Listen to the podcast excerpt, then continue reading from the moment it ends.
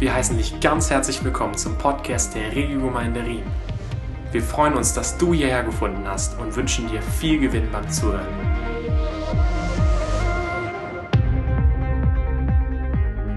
Und eines der Begriffe, die der Stefan Vater äh, erwähnt hat, heißen Exploration. Heißt einfach auf Deutsch, man kann es ja auch Deutsch sagen, etwas zu erforschen oder zu erkunden. Und das passt im Grunde in unsere aktuelle Serie wie äh, Faust aufs Auge. Es geht eben genau darum. Wir wollen Gottes Herz erforschen, herausfinden, was ihn eigentlich erfreut, was ihn zum Jubeln bringt. Deswegen heißt diese Serie Pleasures of God, seine Wohlgefallen. Warum? Weil die Leidenschaften und Wohlgefallen einer Person der beste Weg sind, um diese Person kennenzulernen.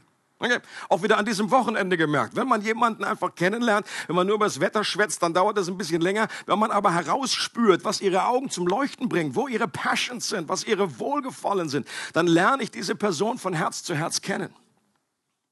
Und das ist bei Gott nicht anders. Und in jeder Predigt möchte ich eine neue Facette des Herzens Gottes sichtbar machen und wie einen Brillanten mit seinen unterschiedlichen Facetten vor unseren inneren Augen äh, sichtbar machen und halten. Weil dieser Anblick seiner Herrlichkeit unsere Herzen ausrichten, heilen, motivieren, ordnen und begeistern kann. Es geht am Wochenende auch um unser Herz, wie unser Herz brave werden kann. Eben nicht brav, sondern mutig. Wie es heil werden kann von Vernarbungen, von Verletzungen. Und das hat damit zu tun, dass wir uns nicht mehr anstrengen, sondern dass wir mehr anschauen von dem, was Gott uns zeigt. Und äh, möchte einen Bibelabschnitt lesen, der ist ein bisschen länger. Stay with me. Wir lesen 1 Samuel 15, Verse 10 bis 25. Ihr könnt dort mitlesen. Da sagte der Herr zu Samuel, ich bereue es, dass ich Saul zum König gemacht habe denn er hat mir den Rücken gekehrt und meinen Befehl nicht ausgeführt. Samuel wurde sehr zornig und betete die ganze Nacht lang, äh, die ganze Nacht laut und eindringlich zum Herrn. Früh am nächsten Morgen machte er sich auf den Weg zu Saul. Ihm wurde berichtet, der König ist in die Stadt Kamel gegangen und hat dort ein Siegesdenkmal aufgestellt. Dann ist er weiter nach Gilgal gezogen. Als Samuel in Gilgal ankam, begrüßte Saul ihn fröhlich und sagte, ich habe den Befehl des Herrn ausgeführt. Woher kommt denn das Gebrüll und Geblöke, das ich höre? fragte Samuel. Das hört sich an, als ob viele Rinder, Schafe und Ziegen hier in der Nähe seien. Die haben wir von den Amalekitern mitgebracht, antwortete Saul. Die Soldaten wollten die besten Rinder, Schafe und Ziegen nicht einfach niedermetzeln. Sie haben die Tiere verschont, um sie dem Herrn, einem Gott, als Opfer darzubringen. Doch sonst haben wir alles und jeden umgebracht. Da unterbrach ihn Samuel, hör auf damit. Der Herr hat in der letzten Nacht mit mir geredet, ich habe dir etwas auszurichten. Sprich nur, ich höre, sagte Saul. Und Samuel fuhr fort, als du zum Oberhaupt über das ganze Volk wurdest, kamst du dir selbst klein und unwürdig vor. Und doch hat der Herr gerade dich als König über Israel eingesetzt. Er hat dich zu den Amalekitern geschickt und dir befohlen, vollstrecke an ihnen mein Urteil. Kämpfe gegen sie, bis du sie völlig vernichtet hast, denn sie sind ein gottloses Volk. Warum hast du dem Herrn nicht gehorcht? Warum hast du dich gierig auf die Beute gestürzt und gerade das getan, was der Herr dir verboten hatte? Aber ich habe dem Herrn doch gehorcht, versuchte Saul sich zu rechtfertigen. Ich bin dorthin gegangen, wohin er mich geschickt hat. Agag, den König von Amalek, habe ich gefangen hierher gebracht und die anderen Amalekiter ließ ich alle umbringen. Meine Leute haben bloß einige Schafe und Rinder als Beute mitgenommen und ich kann dir sagen, es sind nur die besten von all den Tieren, die vernichtet werden sollten. Das Volk ließ sie leben, um sie hier in Gilgal, dem Herrn, deinem Gott, zu opfern. Doch Samuel erwiderte, was denkst du, worüber freut sich der Herr mehr? Über viele Brand- und Schlachtopfer oder über Gehorsam gegenüber seinen Weisungen? Ich sage dir eins, Gehorsam ist wichtiger als das Schlachten von Opfertieren. Es ist besser, auf den Herrn zu hören, als ihm das beste Opfer zu bringen. Auflehnung ist ebenso schlimm wie Zauberei. Und Eigensinn ist nichts anderes als Götzendienst. Weil du es abgelehnt hast, den Befehl des Herrn auszuführen, hat er dich als König abgesetzt. Du wirst nicht mehr lange regieren. Da bekannte Saul, ich habe gesündigt, ich habe den Befehl des Herrn und, deine Anweisung nicht befolgt, denn ich hatte Angst, mich meinen Soldaten zu widersetzen und ließ ihnen daher ihren Willen. Vergib mir diese Sünde und komm mit mir zu den anderen zurück, damit ich in deiner Gegenwart den Herrn anbete. Auch wieder so eine Story aus, der, aus dem Wort Gottes, äh, die, die bemerkenswert ist. Nochmal der Zusammenhang, der Kontext für die, die vielleicht nicht ganz so bibelkunden sind. Gott hatte Saul, den ersten König, den Israel hatte, durch den Propheten Samuel dazu beauftragt, einen Bann an den Amalekitern zu vollstrecken, weil sie sich dem Volk Israel beim Auszug aus Ägypten in den Weg gestellt und das Maß ihrer Sünde voll geworden war. Und hier möchte ich eine Klammer aufmachen. Wie Gott hier an gerichtsreifen Nationen gehandelt hat, bezieht sich auf die damalige Situation in Israel. Das war eine bestimmte Theokratie, äh, unter diesem ersten König. Und es ist nicht einfach so auf das heute übertragbar. Gott beauftragt heute niemanden mehr, um anderen Menschen einen, an anderen Menschen einen Bann zu vollstrecken. Jesus hat gesagt, liebt eure Feinde. Wir kämpfen nicht gegen Fleisch und Blut. Okay? Das ist wichtig, dass wir verstehen und dass wir auch solche äh, Situationen aus dem Alten Testament einordnen können. Das bedeutet allerdings nicht, dass Gott selbst nicht richtend auch heute noch eingreifen kann, dass sich sein Wesen irgendwie verändert hätte, dass sich seine Meinung über gewisse Dinge, wie, wie die Prinzipien, die wir aus dem Alten Testament herauslesen können, dass die sich verändert hätten. Und ich glaube, wir dürfen solche herausfordernden Stellen nicht einfach wegstreichen. Ich erlebe das heute immer und immer wieder, dass Leute einfach sagen, ah, da macht sich, ich, zum alten Bund ist so der, the, the bad cop, das ist so der, der, der, der böse, zornige Gott und dann im, im Neuen Testament die Liebe und so weiter. Leute, das ist ein und derselbe Gott. Sein Wesen verändert sich nicht. Und wir haben nicht das Vorrecht, wir haben nicht das Privileg, und hier irgendwie alles nur rauszuschnibbeln und rauszuschneiden, was uns gerade gefällt. Wir dürfen nicht nur unser Bild der Liebe irgendwie herantragen an die Bibel, sondern die Bibel soll uns informieren, wie Gott ist. Vielleicht ist das auch einer der Gründe, warum wir Jesus vor allem als Lamm in den Gemeinden heutzutage sehen und weniger als Löwen kennen. Okay? Das war auch eins der Themen in, äh, in dem Wochenende. Und König Saul führt diesen Auftrag zwar grundsätzlich aus, und er selbst war auch davon überzeugt, dass er ihn ausgeführt, ausgeführt hat. Aber er hat ihn eben nicht vollständig, sondern nur teilweise ausgeführt. Ich finde diese Szene ja sehr ironisch, weil einfach dann einfach kommt äh, Samuel zurück und, und Saul ist dann, heißt es, Samuel, äh, er begrüßte ihn fröhlich und sage, ich habe den Befehl ausgeführt. Great! Und Samuel sagt nur, woher kommt dann das Gebrüll und Geblöke, das ich höre. Das war also ein deutliches Zeichen. Dies Mrrr. Hörst du die Stimme? Mrrr, Mrrr, äh, äh. Stell dir die ganze Palette vor von verschiedenem Geblöke. Und in dem Moment musste Samuel noch nicht mehr der große Prophet sein. Das war irgendwie nicht eine Geistesgabe, die da durch ihn gewirkt hat, eine prophetische Salbung. Das hätte jeder gemerkt an dieser, an dieser Situation. Er konnte einfach sehen, wo hier was blökt. Da wurde der, äh, dieser Auftrag des, des Herrn durch ihn nicht völlig ausgeführt. Und das Blöken war der Beweis, dass Saul nicht komplett gehorsam war. Und wie Gott diese ganze Situation beurteilt und welche Konsequenzen das auch für Saul und sein Königtum hatte, das spricht eine deutliche Sprache. Es, und eine der Aussagen, was wir aus diesem Text rausziehen können, es gibt keinen teilweisen Gehorsam.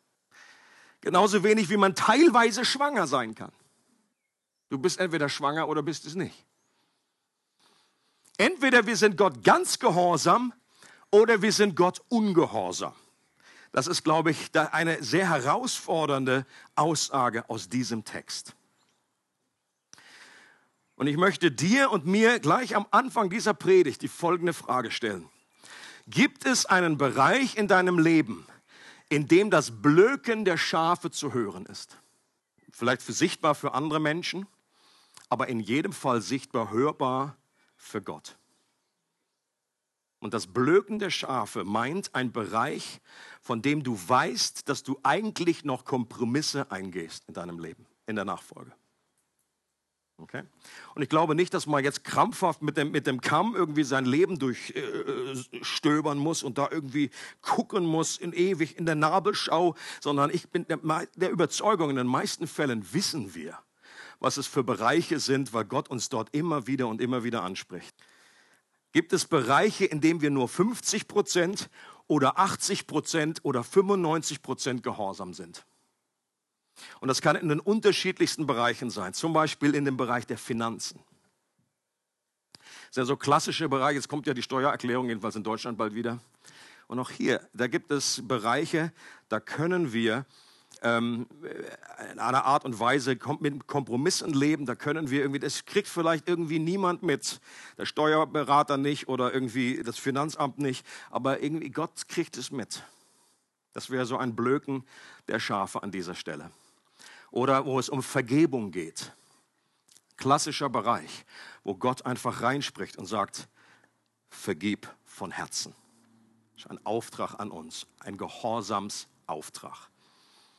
Und auch da gibt es immer wieder Bereiche, wo es Blöken gibt in unserem Leben. Oder eine Haltung der Undankbarkeit, eine kritische Grundhaltung in unserem Leben oder Beziehung zum anderen Geschlecht oder unsere Arbeitsethik. Auch hier, da kann man, manche haben eine, Art von Arbeit, da kann man nicht wirklich von außen reingucken. Da kann man nicht wirklich sehen, okay, was macht er da? Wie, wie, wie benutzt er die Stunden? Und äh, vielleicht, vielleicht, kriegt das überhaupt keiner mit. Äh, Gott kriegt es mit. Und hier ist die Grundfrage, ist äh, die Haltung, ist das ein Bereich, wo wir loyal sind Gott gegenüber? wo wir seinem Willen gehorsam sind? Oder ist es auch ein Bereich, wo irgendwie Blöken zu hören ist? Und wie, es geht mir hier überhaupt nicht um Perfektion. Das ist nicht mein Punkt. Es geht nicht darum, dass wir immer wieder versuchen und dass wir versagen und dass wir hinfallen und wieder aufstehen und so weiter. Das ist nicht das, der Punkt. Aber der Punkt ist, äh, versuchen wir, die 100% anzuvisieren? Haben wir oder haben wir uns innerlich irgendwie gesagt, oh, so im internationalen Vergleich, wenn ich so rechts und links gucke, oh, das geht eigentlich, da schneide ich noch ganz gut ab. Äh, ich, also, irgendwie habe ich mich auf meinem Basecamp hier eingerichtet, auf den Himalaya, da ganz oben, da Nanga Parbat, da will ich überhaupt nicht hin. Ich, hier, hier reicht es, 50% 80% äh, das reicht mir irgendwie, aber irgendwie, ich visiere die 100% gar nicht an. Und dann kommt die Kernaussage, in der wir ein weiteres Wohlgefallen in Gottes Herz als Facette entdecken. Und hier blende ich es nochmal ein. Was denkst du? Hier sagt, spricht Samuel und letztendlich spricht er genau Originalton. Er spricht Gottes Wort. Was denkst du, worüber freut sich der Herr mehr? Über viel Brand- und Schlachtopfer oder über Gehorsam gegenüber seinen Weisungen? Ich sage dir eines, Gehorsam ist wichtiger als das Schlachten von Opfertieren. Es ist besser, auf den Herrn zu hören, als ihm das beste Opfer zu bringen. Ich finde das sehr herausfordernd. Sage ich euch ganz ehrlich. Und ich stehe nicht hier vorne irgendwie so als, ja, ich sage euch mal, wie es weitergeht. Das spreche ich genauso zu mir, genauso in mein Leben, weil ich um die Abgründe meines Herzens weiß. So lange genug bin ich schon Christ, um zu wissen, wie ohne Gnade mein Herz auf Abwege gerät, äh, sich andere Liebhaber sucht ähm, und einfach die Neigung, die Grundneigung in meinem alten Wesen, meiner Natur, äh, die Neigung weg von Gott ist. Und das hat nicht automatisch aufgehört, nur weil ich Christ geworden bin sondern dieses, dieser Kampf wurde eigentlich intensiviert. Vorher war nur Fleisch da, aber jetzt gibt es Geist und der Geist kämpft gegen das Fleisch. Worüber freut sich Gott mehr als alle Opfer, die wir ihm bringen? Die Antwort ist Gehorsam. Gehorsam, Leute, auch wenn dieses Wort nicht so wahnsinnig sexy klingt in unseren Ohren. Ich glaube, das ist eines der Wohlgefallen, die Gott hat. Gehorsam Gott gegenüber. Wer kennt das Buch Die fünf Sprachen der Liebe? Okay, das sind einige, dann weiß ich. Ähm, und ich glaube, die fünf Sprachen, wenn ich sie richtig zusammengekriegt habe, sind Lob und Anerkennung, Hilfsbereitschaft, Zweisamkeit, Geschenke und Zärtlichkeit. Wenn Gott diesen Test macht, wenn Gott, das Buch muss er nicht lesen, das kennt er schon, wenn er den Test macht, um zu wissen, was ist Gottes erste Liebesprache, dann glaube ich, dann kommt eine, die jetzt in dieser Liste nicht drin ist, und das ist genau Gehorsam. Das lese ich auch aus diesem ganzen Abschnitt raus. Gehorsam ist der übergeordnete, wichtigste Liebessprache, die Gott hat. Natürlich freut sich Gott darüber, wenn wir ihn anbeten. Das wäre Lob und Anerkennung. Er freut sich darüber, wenn wir ihm dienen. Das wäre Hilfsbereitschaft. Wenn wir Zeit mit ihm verbringen. Gott freut sich darüber. Das ist ein Ausdruck unserer Liebe zu ihm. Zweisamkeit. Wenn wir großzügig sind, wenn wir investieren, wenn wir der Armen gedenken. Das ist Geschenke, die wir geben. Gut, für Zärtlichkeit, da weiß ich jetzt nicht direkt die, ähm, ähm, die Parallele zum Herrn. Ähm, die lassen wir mal aus. Aber das, was auf jeden Fall da ist, ist Punkt Nummer eins ist Gehorsam. Und diese Stelle sagt aus, dass all das nur, un wenn, wir, wenn wir das tun, dass aber alles nur unzureichend blinkt, bleibt, wenn wir Gott nicht von Herzen gehorchen. Wenn du in einem Bereich deines Lebens bewusst ungehorsam bleibst, dann kannst du jeden Tag für Kranke beten und Menschen das Evangelium erzählen.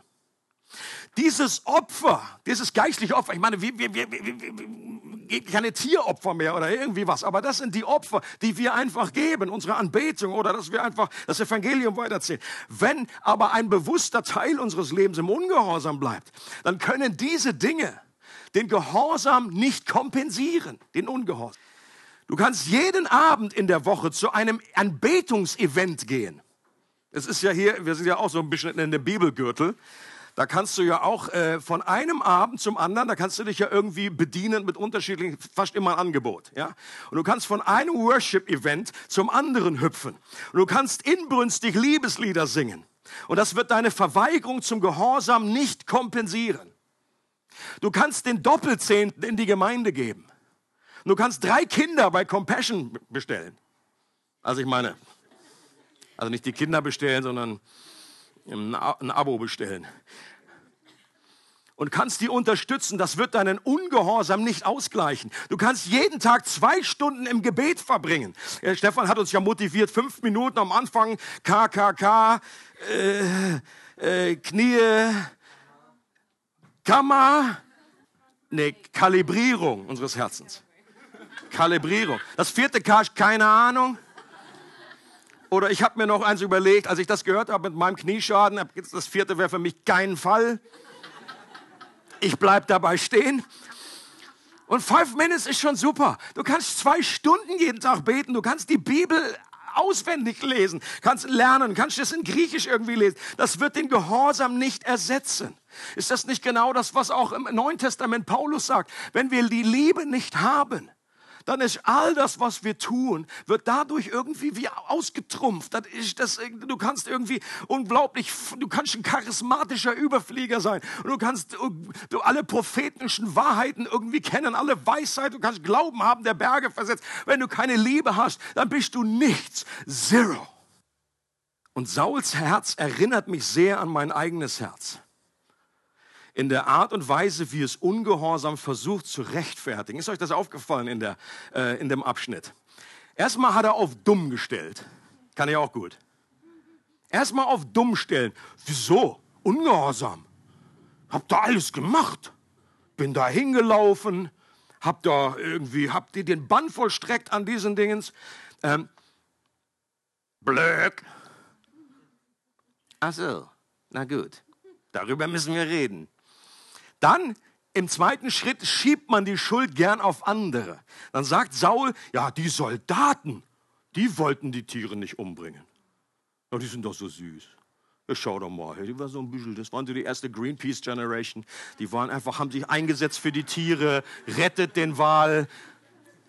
We love the dolphin. Ja, meine, hallo. Die Menschen, alles kein Problem, Tiere wollten wir einfach am Leben halten. Dritte Phase wird geschaltet, dann kommt die fromme Ausrede. Ja, die haben wir extra aufgehoben, die besten Tiere, um sie Gott zu opfern. Ja, haha. Nachtigall, ich höre dir trapsen. Mir kommen solche Strategien sehr bekannt vor. 90% Gehorsam in dem Bereich reicht doch aus. Jetzt sei mal nicht päpstlicher als der Papst. Du bist immer so extrem. Und an der einen Stelle hier im Kompromiss zu leben, das machen doch alle. Ja, vielleicht ist das aber auch der Grund, warum wir so weit entfernt sind von der Heiligkeit, von der Kraft Gottes. Warum? Weil wir es alle machen. Mir geht es nicht darum, nur du selber oder unsere Church oder andere Churchen. Ich glaube, insgesamt leben wir auf einem Niveau, was schon sehr weit entfernt ist von der Ehrfurcht zu Gott in diesem Bereich, was den Gehorsam angeht. Oder jemand sagt, ja, ich war ja bereit zu vergeben, aber mein Partner, der macht da halt nicht mit. Der reagiert immer noch so bekloppt. Der hat sich noch nie entschuldigt bei mir. Und das ist das Gegenteil von One-Way Love.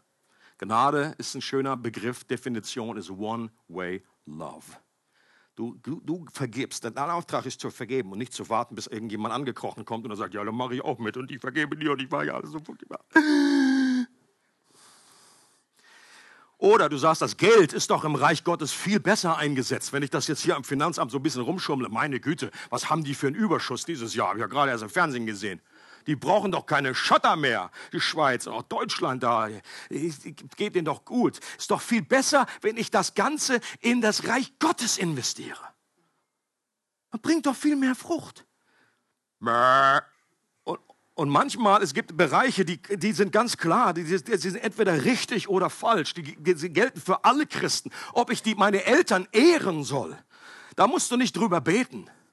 Manchmal kriege ich so ein bisschen irgendwie, wenn, wenn, Christen irgendwie so über Selbstverständlichkeiten irgendwie sagen, du, du, das nehme ich mal mit, da muss ich nicht mal drüber beten. Da will ich am liebsten sagen, nee, du, das steht schon im Buch, da musst du nicht drüber beten.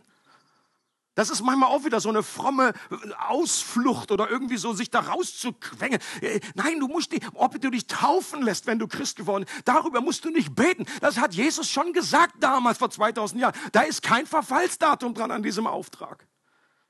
Aber es gibt Dinge, die nicht einfach moralisch richtig oder falsch sind. Ich bringe euch ein Beispiel, schon ein bisschen länger her, als wir noch in Lilienthal wohnten. Da war gerade die, die, die, die, die Ära, wo diese kleinen Pocket-PCs rauskamen.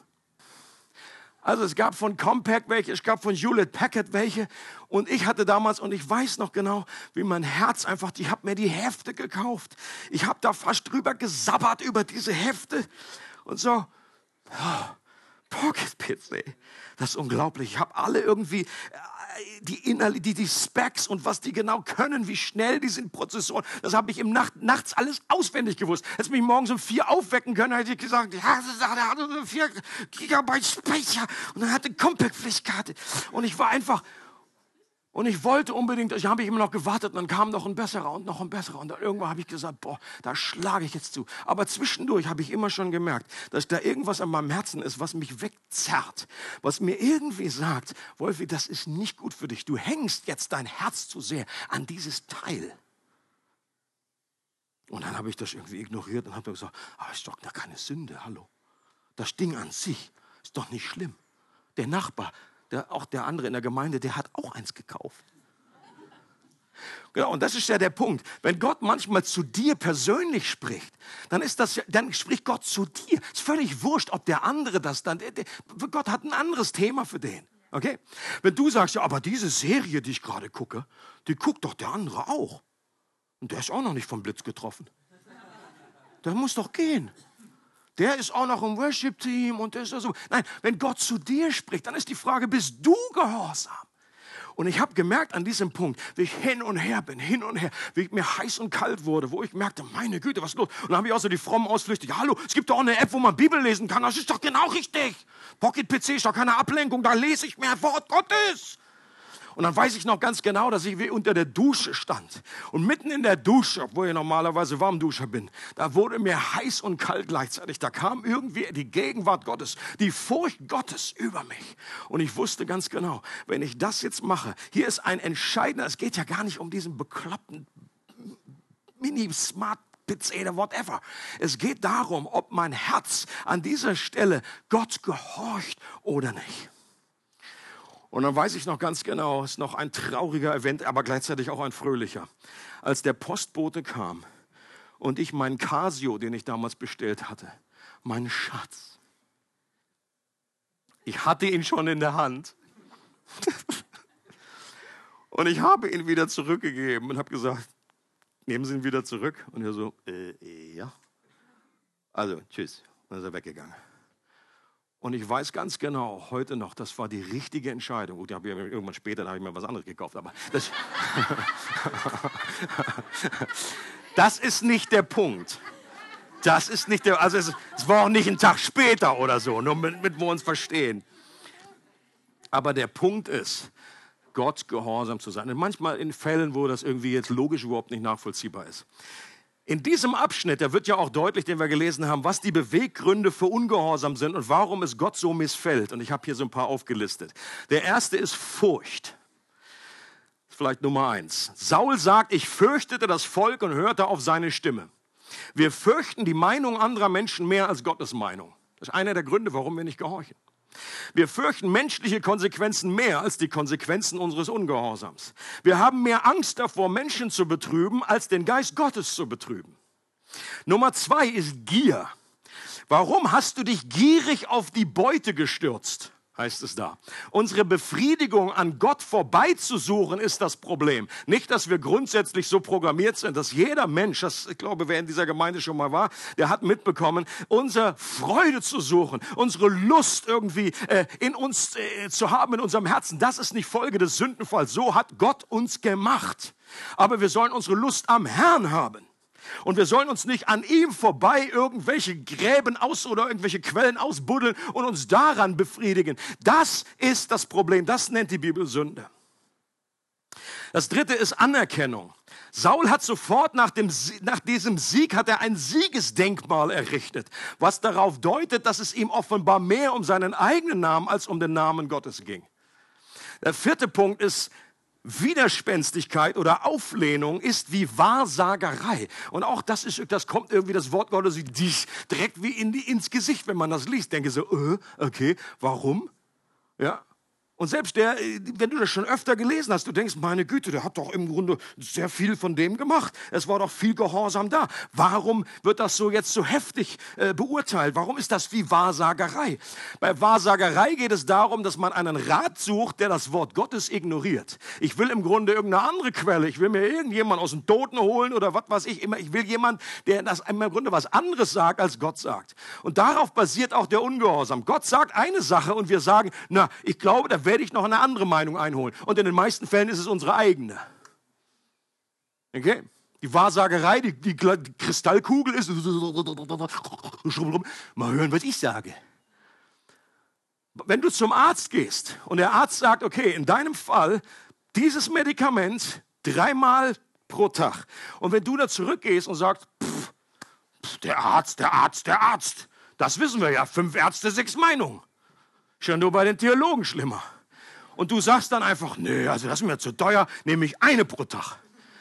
Was du im Grunde machst, ist, du erhebst dich über den Arzt. Du meinst, du bist schlauer, du hast mehr Ahnung. Das ist ein Ausdruck von Unabhängigkeit, von Ungehorsam.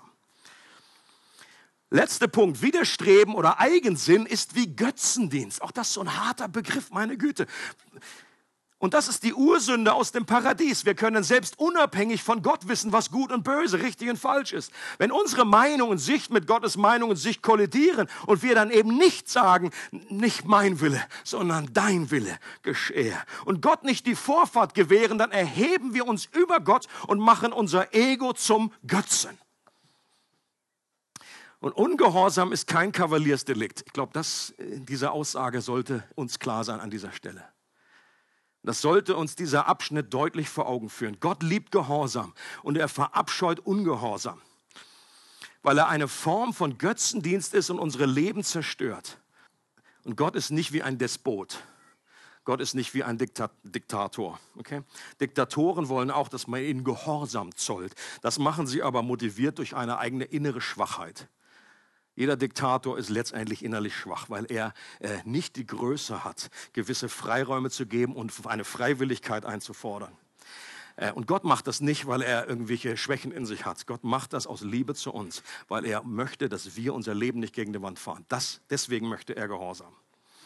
Und wenn Jesus sagt, wenn ihr euer Kreuz auf euch nehmt, dann bedeutet das genau, dass wir unser Ego durchkreuzen sollen, immer wieder. Er sagt, wir sollen es täglich auf uns nehmen. Und wir sollen, äh, wer sein Leben retten wird, wenn wir uns festhalten an den Dingen und sagen, oh, das Ding, das muss ich haben, das muss ich haben, mein Casio, mein Casio, ich werde vergehen ohne ihn. Wenn wir die Dinge sterben lassen, wenn wir das, wenn wir das begraben, dann wird es eine Auferstehung geben, dann werden wir das wahre Leben erhalten. Du wirst nie äh, das bereuen, wenn du dich entscheidest, in solchen Situationen für den Gehorsam dich zu entscheiden. Jan David Hettinger sagt Folgendes. Wenn das, was mein Partner, meine Eltern oder meine Kinder sagen, meine Entscheidungen mehr bestimmen als Jesus, dann bin ich kein Nachfolger Jesu. Wenn ich zum Beispiel einem Ruf Gottes nicht folge, weil ich irgendwelche Vorteile für meine Familie nicht aufgeben will, dann bin ich ein Nachfolger meiner Familie. Wenn ich meine Familie zum Zentrum meines Lebens mache, dann werde ich gemäß Jesu Aussagen meine Familie verlieren. Und nochmal, hier geht es nicht darum, dass die alle irgendwie im Unfall umkommen. Nicht das Verlieren ist gemeint. Das erklärt er jetzt weiterhin. Denkt darüber nach. Meine Familie wird Gottes übergeordnete Absichten nicht ergreifen. Sie werden wahrscheinlich ihre eigenen Absichten ausleben. Seinen Fokus auf ein geringeres, auf eine geringere Priorität als das Reich Gottes zu richten, ist der sicherste Weg, dieses geringere Reich zu zerstören. Ich, ich lese das nochmal. Seinen Fokus auf eine geringere Priorität als das Reich Gottes zu richten, ist der sicherste sicherste Weg, dieses geringere Reich zu zerstören. Willst du eine starke Ehe, eine erfolgreiche Familie, dann trachte zuerst nach dem Reich Gottes. I love that. Und ich glaube, das ist der beste Ehe- und Erziehungstipp, den ich uns allen geben kann. Willst du eine gute Ehe? Willst du eine Familie, die im Grunde die beste Voraussetzung hat, äh, Gott zu folgen, dann kümmere dich nicht in allererster Linie nur um die Familie oder um die Ehe. Natürlich nicht ignoriere sie, sondern zusammen mit dem Ehepartner, zusammen mit der Familie, trachte zuerst nach dem Reich Gottes. Und ich sage nicht, dass das eine Garantie ist, dann, dass alles super rauskommt, dass alle Kinder schön aufgereiht, alle nur sagen Halleluja, Halleluja jeden Morgen dass sie mit ganzem Herzen irgendwie, äh, das ist nicht mein Punkt, aber äh, wenn du das nicht tust, ist die Chance hundertmal größer, dass du das gegen die Wand fährst. Warum? Weil du im Grunde das zu einer Priorität erhoben hast, die dem Ganzen nicht gebührt. Manche Christen reden ungern über Gehorsam. Das klingt für sie nicht nach guter Botschaft. Glaube, Rechtfertigung, das ist doch das Evangelium. Die Liebe Gottes, die mir unveränderbar gilt, das ist doch das Evangelium. Aber bei dem Thema Gehorsam, da haben sie gleich Bedenken, dass man da wieder die guten Werke durch die Hintertür reinschummelt. Dass man jetzt, wo wir aus Gnade errettet sind, wir uns doch wieder durch unseren Gehorsam etwas verdienen müssten. Aber ich glaube, das ist ein Missverständnis. Und einige von diesen Missverständnissen möchte ich jetzt am Schluss der Predigt noch aufdecken. In Römer 6, Vers 17 heißt es, Gott aber sei Dank, dass ihr Sklaven der Sünde wart, aber von Herzen gehorsam geworden seid dem Bild der Lehre, dem ihr übergeben worden seid. Zentraler Brief im Neuen Testament. Paulus sagt, das eine ist Vergangenheit. Ihr seid nicht mehr versklavt unter die Sünde, aber ihr seid jetzt gehorsam geworden von Herzen. Und hier wird deutlich, wie in vielen, vielen anderen Stellen im Neuen Testament, dass Gehorsam immer noch entscheidend ist aber dass es auf einen bestimmten Gehorsam ankommt. Und das wird hier ausgedrückt durch die Formulierung von Herzen Gehorsam. Das ist eben kein äußerlicher Kadavergehorsam, sondern ein Gehorsam, der von innen kommt und freiwillig geschieht. Das kann ich nicht genug unterstreichen. Der Gehorsam, gerade im neuen Bund, im neuen Testament, ist ein Gehorsam, der von innen geschieht, freiwillig geschieht. Und eine andere Formulierung, die Paulus benutzt in Römer 1, Vers 5, ist Glaubensgehorsam. Das ist Überschrift auf der nächsten Folie und das ist auch gleichzeitig äh, Titel dieser Predigt. Gottes Wohlgefallen an Glaubensgehorsam. Warum ist das wichtig? Ein Gehorsam, der aus dem Glauben kommt, aus der gelebten Beziehung zu Jesus und nicht aus dem, einem Gesetz. Im Alten Testament wurde das, das, ein Gehorsam nach dem Gesetz gefordert. Und das hat sich gezeigt, dass das nicht äh, lebbar war. Und das war, das, die Schuld lag nicht am Gesetz, sondern die Schuld lag an unseren trügerischen Herzen, die immer wieder ausbüchsen, die immer wieder negativ. Und wenn ein Gebot von außen kommt, dann ist die Reaktion, dass wir erstmal dagegen sind. Es ist völlig wurscht, was es ist. Äh, Gott, du sag was, ich sag schon mal nein. Äh, völlig egal, was das Thema ist. Wir sind dagegen, wir wollen das einfach nicht. Wenn da steht, nicht diese Wand anpacken, ist frisch gestrichen. Mal gucken. Wir wollen einfach, so sind wir ausgerichtet. Aber wenn es von innen kommt, eine andere Art von Gehorsam. Und Leute, das ist Teil des neuen Bundes, den Jesus verheißt, den neuen Bund, den er geschlossen hat, als er den Kelch hochgehoben hat und sagt, dies ist der neue Bund in meinem Blut, das neue Testament. Und in Hesekiel 36 wird das schon prophezeit, wird das vorausgesagt. Und da heißt es, ich werde euch, Gott sagt, ich werde euch ein neues Herz geben und einen neuen Geist in euer Inneres. Und ich werde das steinerne Herz aus eurem Fleisch wegnehmen und euch ein fleischernes Herz geben. Ich werde meinen Geist in euer Inneres geben. Und jetzt kommt's. Und ich werde machen, dass ihr in meinen Ordnungen lebt und meine Rechtsbestimmungen bewahrt und tut. Ha, that's great, that's, das ist gute Nachricht. Ich werde machen. Das bedeutet nicht, dass das jetzt irgendwie unwiderstehlich ist, dass dann Gott irgendwie automatisch wie so eine Marionette so. Natürlich können wir das irgendwie, den können wir dem widerstehen, aber der Punkt ist hier, Gott gibt die Motivation in uns von innen. Da ist eine Ehrfurcht, da ist eine Liebe zu ihm, die gehorsam sein möchte. Das können wir überlagern, da können wir uns raus versuchen rauszureden, irgendwelche. Äh, ich werde machen, dass ihr in meinen Ordnungen lebt und meine Rechtsbestimmungen bewahrt.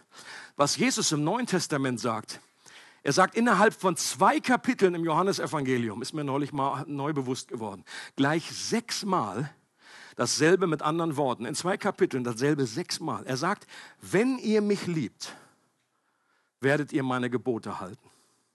Seht ihr den Zusammenhang zwischen dieser inneren Gegenwart, diese, diese, der, der Ausdruck des Glaubens, diese Verbindung, diese Liebe als Motivation. Und wenn ihr mich liebt, werdet ihr meine Gebote halten.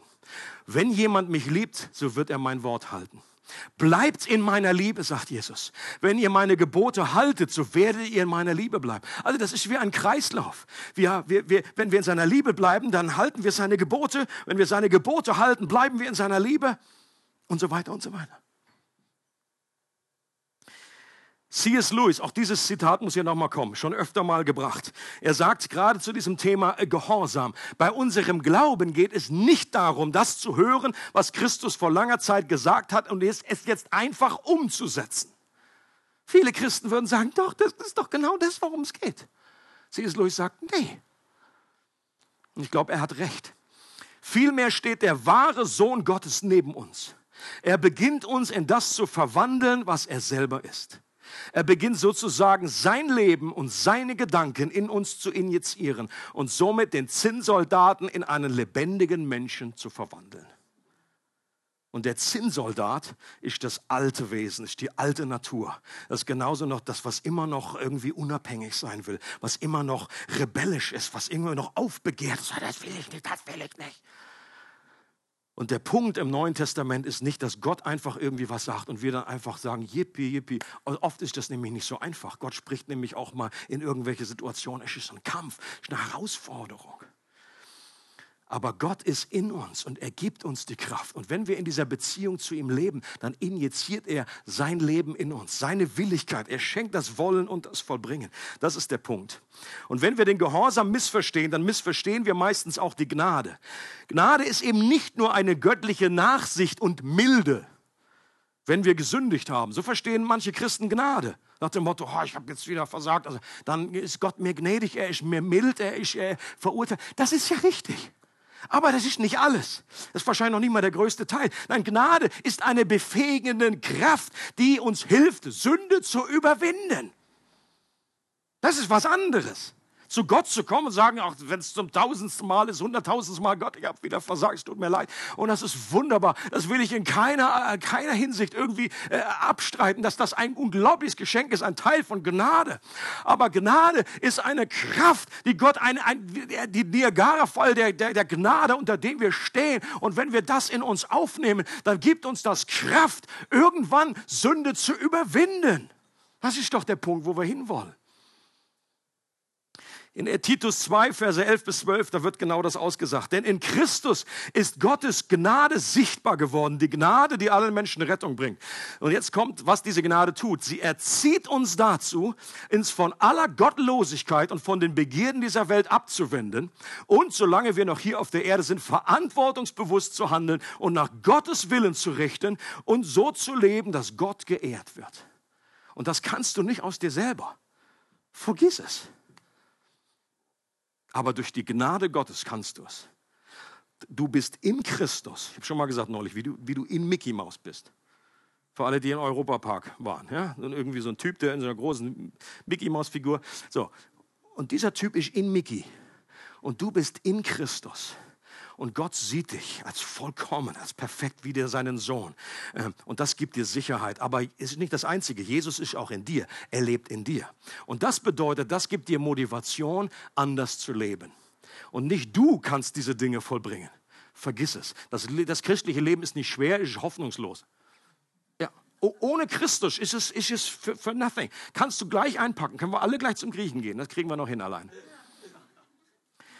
Aber weil Christus in dir lebt und weil du angebunden bist an seine Quelle, an seine Kraft, an seinen Niagara voll der Gnade und immer wieder zu ihm kommst und sagst, Gott, gib um Vergebung bittest, das ist die eine Seite, aber auch bittest, Gott, gib mir Kraft, gib mir Kraft, dass mein Herz, dass ich irgendwie meine übergeordnete Freude in dir finde, dass mein Herz überhaupt erst gar nicht äh, sich an andere irgendwie Tröster und Liebhaber sucht. Das ist der Punkt. Wir dürfen Gerechtigkeit nicht gegen Gehorsam ausspielen. Das hat auch etwas mit der Balance zwischen den beiden Naturen Jesu zu tun, dass Lamm und Löwe zugleich ist. Vergebung und Liebe und Gerechtigkeit sind sicherlich mehr auf der Lamm-Seite. Zugegeben?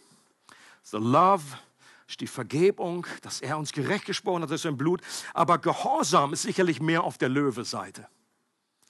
Und wir brauchen beides. Und die Tatsache, dass Jesus beides zugleich ist, wird uns helfen, durch die Liebe zum Gehorsam zu gelangen. Je mehr wir ihn als Lamm erkennen und am Kreuz geschlachtet sehen, desto mehr werden wir uns freiwillig seiner Autorität als Löwen unterstellen. Und ich glaube, das macht genau das Herz mit uns. Gott gibt uns nicht irgendwelche moralische Zeigefinger und sagt, das sollt ihr nicht, das dürft ihr nicht.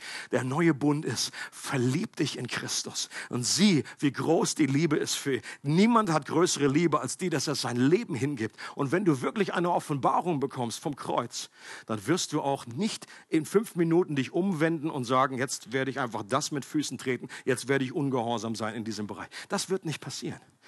Und wenn du, wenn du Probleme hast mit Ungehorsam in irgendeinem Bereich, dann versuch es nicht dadurch zu lösen, dass du dich jetzt Ärmel hochkrempelst, ich werde es einfach mehr stärker versuchen, ich werde mir mehr einfach Mühe geben oder irgendwie Selbstdisziplin, das wird nicht klappen. Äh, versuch das nicht auf direktem Wege anzugehen, sondern wende dich mehr, arbeite an der Beziehung zu Gott. Sieh Jesus als gekreuzigt, dass er deine Schuld getragen hat, dass er dein Tod gestorben ist, dass es wirklich so schlimm um dich stand, dass Jesus für dich sterben musste und dass du so geliebt bist, dass er das an deiner Stelle übernommen hat. Und diese Liebe macht was mit dir. Sie verändert dein Herz. Und die wird dann, wenn Jesus kommt, als Löwe auch spricht in dein Leben, seine Stimme erschallt, dann wirst du ihm leichter gehorchen.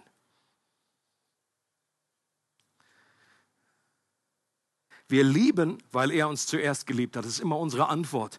Wenn, er, wenn ihr in mir bleibt, dann bringt ihr viel Frucht. Genau das ist der Punkt von diesem Glaubensgehorsam. Wir sind so verbunden mit Jesus, mit diesem Weinstock, dass wir daraus wirklich diese Früchte des Gehorsams bringen. Und die Grundfrage ist einfach, ob wir, und wenn wir, wenn wir Mühe haben in diesem, in diesem ganzen Bereich, dann brauchen wir eine neue Begegnung mit dem auferstandenen Herrn. Das ist mein Punkt. Ich bin der vollen Überzeugung, wenn, wenn Jesus jetzt hier reinkommen würde, und ich fand das gut, auch wie Stefan das ausgeführt hat. Wir können uns Jesus ganz unterschiedlich vorstellen. Irgendwie so als kleines Baby, so in der Krippe, irgendwie so in 50 Zentimeter Größe.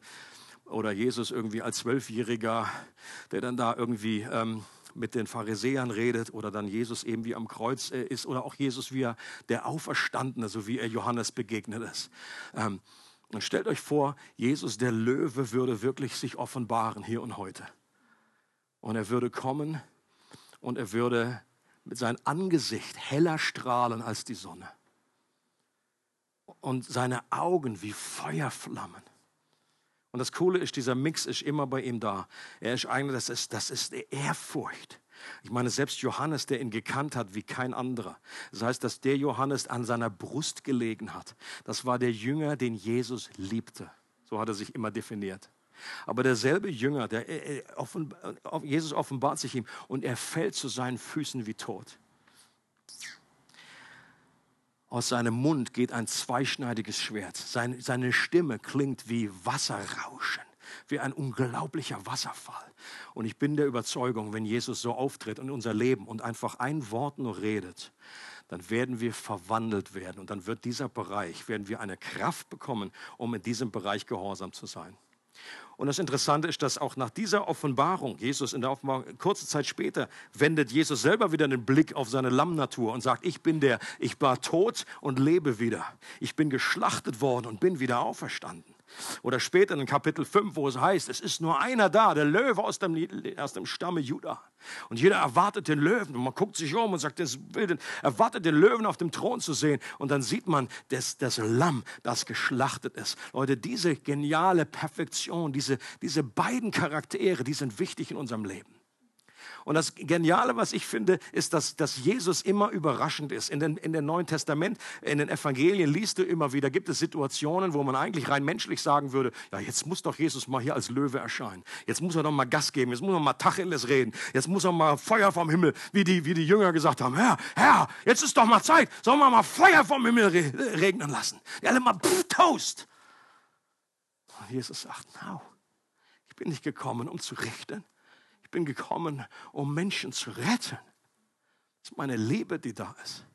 Und an anderer Stelle, wo Leute vielleicht gedacht haben, naja, mit denen wird er jetzt, die Pharisäer, das war die damalige Elite, mit denen da kam der Löwe und hat, hat gebrüllt, weil er Religiosität und diese Art von Heuchelei überhaupt nicht ausstehen kann. Das ist ihm zuwider, weil es andere Menschen davor äh, verhindert, dass die in Gottes Gegenwart kommen können. Da, wo man kleine Kinder beschützen will und sagt, oh, stör den Meister nicht. Und Jesus sagt, hey, lass die Kinder zu mir kommen. Und da hat er bestimmt nicht gesagt, Peter, äh, lass sie doch zu zu mir kommen, Menno, aber nur wenn du willst. Nein, er hat gesagt, das deutlich mit, mit Sicherheit gesagt. Weil, weil es ihm ein Anliegen war. Und so, glaube ich, müssen auch wir aufpassen, dass wenn wir, wenn Gott durch uns redet, was ich mir so wünsche ist und was wir natürlich nie in Perfektion hinbekommen, dass Menschen Gottes Stimme hören, ob das jetzt in der Predigt ist oder in einem Einzelgespräch, dass Menschen Gottes Stimme hören. Und dass ich nicht von mir aus, meine menschliche Sicht, denke, ja, ja, in dieser Situation, da muss ich jetzt äh, wie das Lamm kommen oder in dieser Situation muss ich wie der Löwe kommen, sondern dass einfach klar ist, Gott redet. Der Gehorsam dem Gesetz gegenüber war ein Fluch, sagt es im Neuen Testament über das Alte Testament. Aber der Gehorsam des Glaubens ist Evangelium, gute Botschaft. Warum? Gott hat Wohlgefallen an unserem Gehorsam. It's His pleasure, it's His delight, es ist seine Freude, wenn unser Gehorsam der Überfluss unserer Freude an Gott ist. Gott freut sich an unserem Gehorsam, wenn er die Frucht unserer Freude an ihm ist. Unser Gehorsam ist sein Vergnügen, wenn er zum Ausdruck bringt, dass Gott unser größter Schatz ist. Und das ist gute Botschaft, weil das bedeutet, dass der Auftrag, Gott zu gehorchen, gleichzeitig der Auftrag ist, in Gott glücklich zu sein. Nochmal, das ist gute Botschaft, weil das bedeutet, dass der Auftrag, Gott zu gehorchen, gleichzeitig der Auftrag ist, in Gott glücklich zu sein. Und das möchte ich, dass wir das mitnehmen, dass dieses, dieses Wort äh, wie Gehorsam, irgendwie dieses komische, dieses, dieses starre oder steife oder wie gesetzliche, äh, irgendwie, dass das wegkommt, dass das weggefegt wird. Warum? Genau wie das, der Begriff Heiligkeit, das ist ja auch so ein Begriff, der irgendwie kurz nach Zahnarztbesuch kommt. Wir müssen einfach verstehen, dass Gott möchte, dass wir ihm gehorchen. Nicht, weil er irgendwie es ist um unseretwillen, weil unsere Freude dadurch vollkommen wird. Und die Gebote Gottes sind nur so schwer zu befolgen, wie seine Verheißungen schwer sind zu glauben. Weil Gott uns mit dem Gebot auch die Kraft gibt, es zu erfüllen. Weil er das Wollen und das Vollbringen schenkt. Weil er in uns schafft, was vor ihm wohlgefällig ist. Wie es in Hebräer 13 heißt. Denkt an den Gelähmten. Und Jesus gibt ihnen einen Befehl. Er, er sagt, steh auf, nimm dein Bett und geh nach Hause. Und der, der, der, der, Lahme konnte nicht gehen. Das war ja der Punkt. Ist per Definition schon ein Lahmer, der nicht gehen kann. Aber Jesus spricht zu ihm und er befiehlt ihm etwas. Und mit dem Befehl kommt die Kraft, das zu vollenden. Und deswegen, wenn Gott uns einen, jeder Auftrag in der Bibel, jeder Befehl ist letztendlich auch eine Verheißung dass Gott uns die Kraft gibt, das zu erfüllen. Nicht aus uns heraus, weil Christus in uns ist. Letztes Zitat äh, könnt ihr mitlesen. Ich äh, sage es in Englisch, es gibt aber auch die deutsche Unter, die Unterübersetzung. Ja. Da heißt es, Run, John and work. The law commands. Yet finds me neither feet nor hands. But sweeter news the gospel brings It bids me fly and lends me wings. Run, John, work, the law commands, yet finds me neither feet nor hands. But sweeter news the gospel brings, it bids me fly and lends me wings.